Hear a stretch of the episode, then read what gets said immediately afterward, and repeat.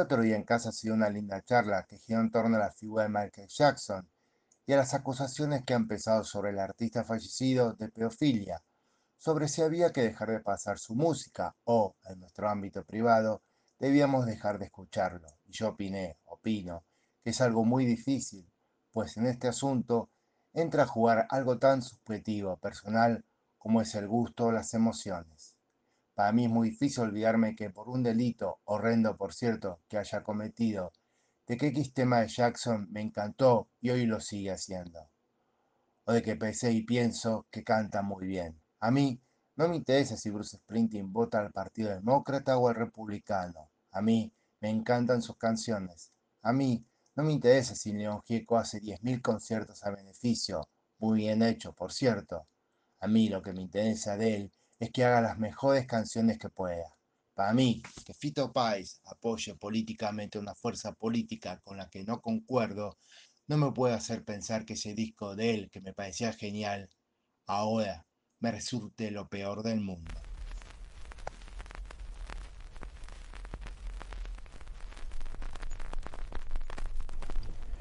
La música también es tener expectativas, deseo que ese disco que estar por llegar te guste, que sea un gran disco como lo esperas.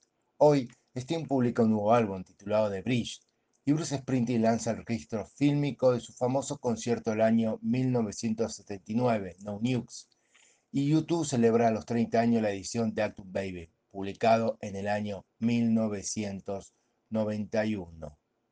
Recuerdo la sorpresa y el placer al escuchar esa reinvención sonora de la banda irlandesa, de quienes se pensaba que habían dado lo mejor de sí con el disco de Joshua Tree. Estábamos tan equivocados.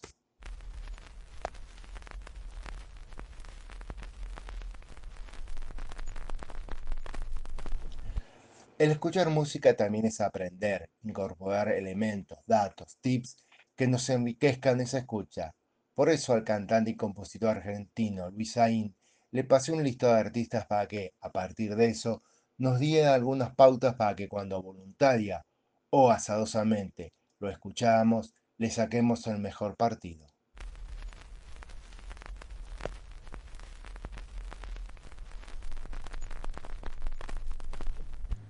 Hola, buenas tardes. Bueno, no sé en, qué hora se reproduce este podcast. Antes que nada, gracias por invitarme a participar. Como siempre es un placer.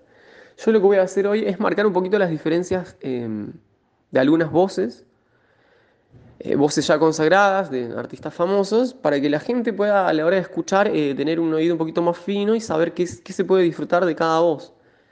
Em, hay cantantes que vamos a llamar técnicos, otros cantantes no tan técnicos pero creo que la visión de lo que es técnico y lo que no es técnico es un poco reducida, así que yo voy a tratar de ayudarlos un poquito con eso. Un ejemplo, por ejemplo, muy visual de una voz técnica, de lo que nosotros denominaríamos una voz técnica, sería Celine Dion, sería Adam Lambert, por ejemplo, porque normalmente se distingue fácilmente como una voz técnica a alguien que tiene un rango vocal amplio. ¿Qué es un rango vocal? Un rango vocal es la distancia que hay desde una nota muy grave a una nota muy aguda. Cuando un cantante arranca cantando muy grave y de repente nos sorprende con agudos en el estribillo, nos es fácil decir qué buena técnica vocal que tiene esta persona. Si la técnica vocal eh, fuera solamente el rango vocal, em, eso sería acertado, pero hay muchos más aspectos que tiene la voz. Por ejemplo, la voz tiene un aspecto tímbrico, que es cómo suena la voz. Entonces muchas veces eh, podemos estar buscando un rango vocal en, por ejemplo, una voz como Sabina, donde no hay rango vocal, donde hay un trabajo tímbrico. O por ejemplo Frank Sinatra, a mí me ha pasado que me han dicho, pero Frank Sinatra no tiene tan buena voz. Solamente llega hasta por acá. Eh, pero lo que tiene Frank Sinatra, como el Cacho Castaña, como muchos otros cantantes, es un manejo tímbrico, de resonancia vocal. Normalmente ese tipo de voces ya tienden a hablar con este tipo de voz tipo de voz del locutor, donde básicamente lo que se hace es amplificar y crear tímbricamente una voz agradable al oído, usando distintos aspectos de la resonancia de la voz. Entonces, de repente es una voz que te agradaría para escuchar eh, que te recite un cuento, o que esté en, el periodo de locución, o bueno, simplemente esas voces ya arrancan a cantar y nos agradan. De repente hay otras voces donde nosotros arrancamos y estamos a la expectativa y hasta que no llega aquel agudo, no nos conmueve. Esas son las voces que se basan más en su rango vocal. Este otro tipo de voz se basa más en tu tímbrica. Hay múltiples cantantes, cantantes que se manejan más por el rango vocal, serían Adam Lambert, sería, este, por ejemplo, Demi Lovato. Ahora bien, no estoy diciendo que únicamente tienen estos aspectos, yo estoy marcando aspectos muy visuales. Adam Lambert tiene un muy buen manejo también tímbrico. Estén, pero bueno, esos son distintos aspectos. Luego tenemos cantantes como, no sé, Tina Turner, que se basan más en lo que es la improvisación vocal. Básicamente la improvisación vocal implica utilizar una sílaba de algo que estemos cantando y empecemos a jugar con eso. Lo que haríamos eh, en el siguiente ejemplo es, por ejemplo, el feliz cumpleaños, con un poco de improvisación vocal, sonaría algo así.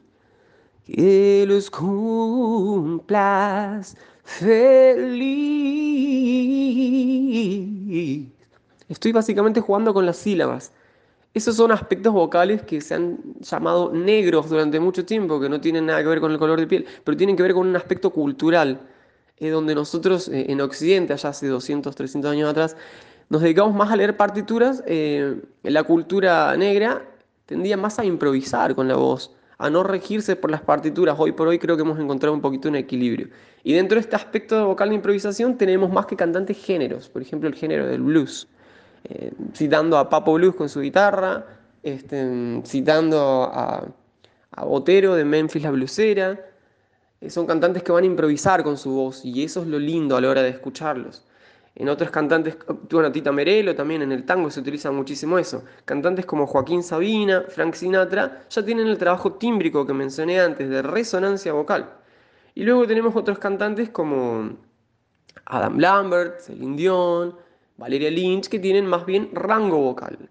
Eh, y luego tenemos puntos intermedios. Hoy por hoy, por ejemplo, en el trap, es un género donde lo que prima es el ritmo. Pablo Londra, por ejemplo, donde no hay un despliegue ni tímbrico ni de rango vocal, sino de manejo percusivo de la voz. El trap viene de una mezcla del rap y del reggaeton, donde lo que prima es el ritmo de lo que se dice y la letra. No tanto los otros aspectos vocales, así que sí podríamos decir objetivamente que en el trap no prima tanto la destreza vocal, sino la letra y el manejo rítmico. Entonces, bueno, estos son aspectos que hay que tener en cuenta a la hora de hacer la escucha de estos distintos géneros y comprender que la complejidad cruza por donde uno pone el foco muchas veces, ¿no? Y creo que el problema es poner el foco en el lugar errado a la hora de escuchar a un intérprete.